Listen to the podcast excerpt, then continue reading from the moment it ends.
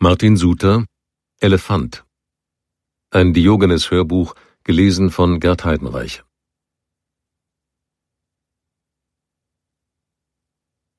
Erster Teil 12. Juni 2016 Eine Entzugserscheinung konnte es nicht sein.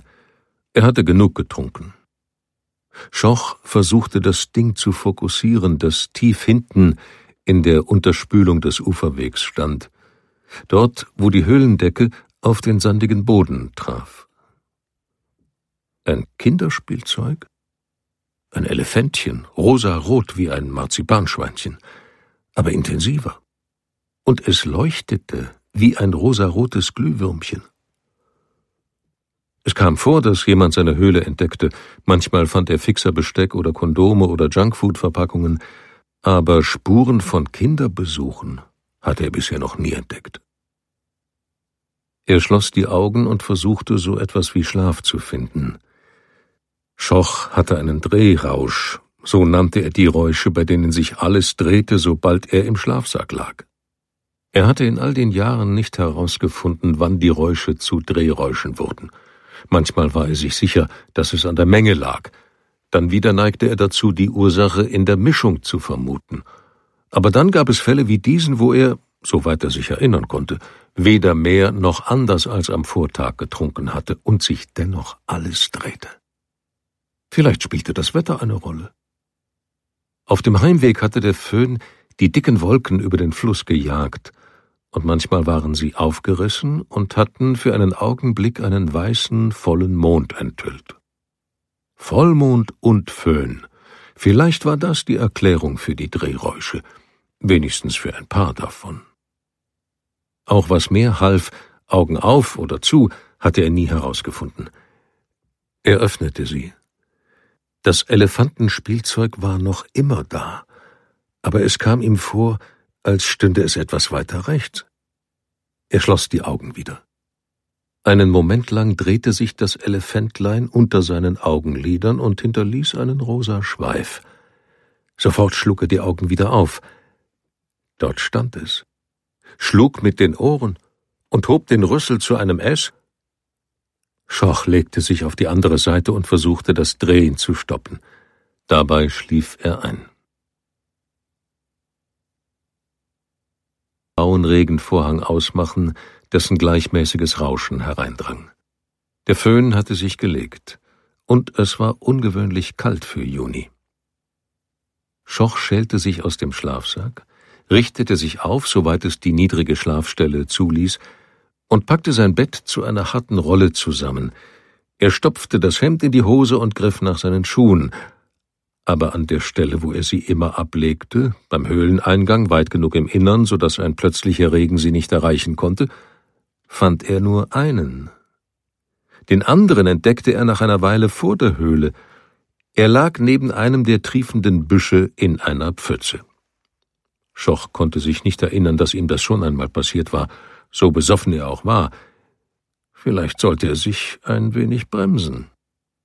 Er angelte sich fluchend den blau-weiß gestreiften Sportschuh, nahm ein zerschlissenes Frottiertuch mit dem Nivea-Schriftzug aus seiner Sporttasche und versuchte den Schuh damit trocken zu tupfen. Es war aussichtslos. Schoch zog den feuchten, kalten Sneaker an. Etwas geisterte vage in seinem Kopf herum, etwas von der letzten Nacht, etwas Seltsames. Aber was? Ein Gegenstand? Ein Erlebnis? Wie ein gesuchtes Wort oder ein vergessener Name, die einem auf der Zunge liegen. Er konnte es nicht festmachen, und die Kälte des Schuhs kroch sein Bein herauf und ließ ihn frösteln. Er brauchte Bewegung und etwas warmen Kaffee im Magen. Schoch zog eine gelbe Pellerine über, die er einmal von einer Baustelle hatte mitgehen lassen. Sie war voller Teerflecken und trug das Signet eines großen Bauunternehmens, das er ebenfalls mit Teer unleserlich gemacht hatte. Nur die Wörter hoch und waren sichtbar geblieben. Er stopfte seinen Schlafsack in die fleckige Sporttasche, in der sich auch ein paar seiner anderen Habseligkeiten befanden, Ersatzunterwäsche, Socken, T-Shirt, ein Hemd, Waschbeutel und eine Brieftasche mit seinen Papieren. Den Rest der Dinge, die ihm gehörten, hatte er im Heilsarmee-Wohnheim, mit dessen Verwalter er auf gutem Fuß stand, eingelagert. Seine Hosenbeine waren auf Höhe der Knie Lehm verschmiert, als er den Uferweg erreichte. Schoch hatte den Schlafplatz von Sumi geerbt, dem Mann, der ihn auf der Gasse eingeführt hatte. Damals, als unter den Obdachlosen noch Regeln galten.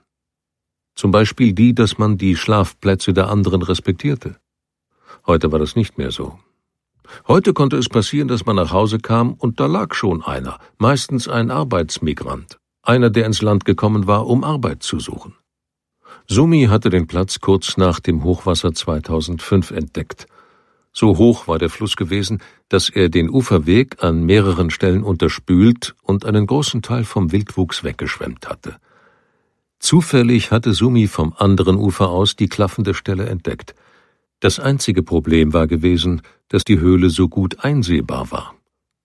Aber da kam es ihm zugute, dass er vor seiner Zeit auf der Gasse unter anderem als Hilfsgärtner gearbeitet hatte – er grub von weiter flussabwärts, wo das Becken breiter war und das Wasser den Böschungsrand nicht erreichte, einige Stauden aus und pflanzte sie vor den Höhleneingang. Flussbett hatte er seine Schlafstelle getauft und fast acht Jahre dort gepennt. Schoch war der Einzige gewesen, der die Stelle kannte. Wenn ich einmal abkratze, pflegte Sumi zu sagen, kannst du mein Flussbett haben. Du säufst uns alle unter den Boden, antwortete Schoch dann jeweils. Aber dann war Sumi plötzlich gestorben. Auf Entzug, Delirium tremens. Das hatte Schoch in seinem Entschluss bestärkt, nie mit dem Trinken aufzuhören. Der Uferweg war menschenleer. Die frühen Jogger, denen er sonst um diese Zeit begegnete, hatte der Regen in den Häusern festgehalten – es dauerte nicht lange, bis Schochs trockener Schuh ebenso durchweicht war wie der nasse. Das Regenwasser lief ihm den Bart hinunter in den Halsausschnitt seiner Pellerine. Schoch reckte sein Kinn und wischte den Bart mit dem Handrücken heraus. Er brauchte jetzt dringend seinen zweiten Kaffee, den ersten hatte er verpennt. Weiter oben kam er an einer Flussschwelle vorbei. Dort befand sich eine kleine Plattform. Zwei Betonpfähle waren in die Böschung eingelassen, die eine Rettungsstange aus Aluminium trugen. Die Stelle war berüchtigt, weil sich nach der Schwelle, besonders bei hohem Wasserstand, eine Wasserwalze bildete. Von dort drangen jetzt Rufe herauf, Schoch ging weiter, bis ihm die Uferbewachsung die Sicht nicht mehr versperrte. Zwei Männer, ein kleiner und ein großer, standen auf der Betonplattform am Ufer und stocherten mit der Rettungsstange in dem braunen Wasser unterhalb der Schwelle herum. Brauchen Sie Hilfe? wollte Schoch rufen, aber seine Stimme war so belegt, dass er nichts Hörbares herausbrachte. Er räusperte sich. Hey, hallo! Der Große sah jetzt herauf, ein Japaner oder ein Chinese. Ist jemand hineingefallen? Jetzt sah auch der Mann mit der Rettungsstange herauf, ein kurzgeschorener Rothaariger. Mein Hund, rief er. Schoch hob die Schultern und schüttelte den Kopf. Todeswalze, rief er. Da kommt keiner lebend raus. Die hat schon manchen geschluckt. Vergessen Sie's. Passen Sie lieber auf, dass Sie nicht auch noch reinfallen. Der Mann mit der Rettungsstange stocherte weiter. Der andere winkte ihm zu. Thanks, rief er. Dann wandte auch er ihm wieder den Rücken zu. Schoch ging weiter. Ich habe Sie gewarnt, murmelte er. Ich habe Sie gewarnt.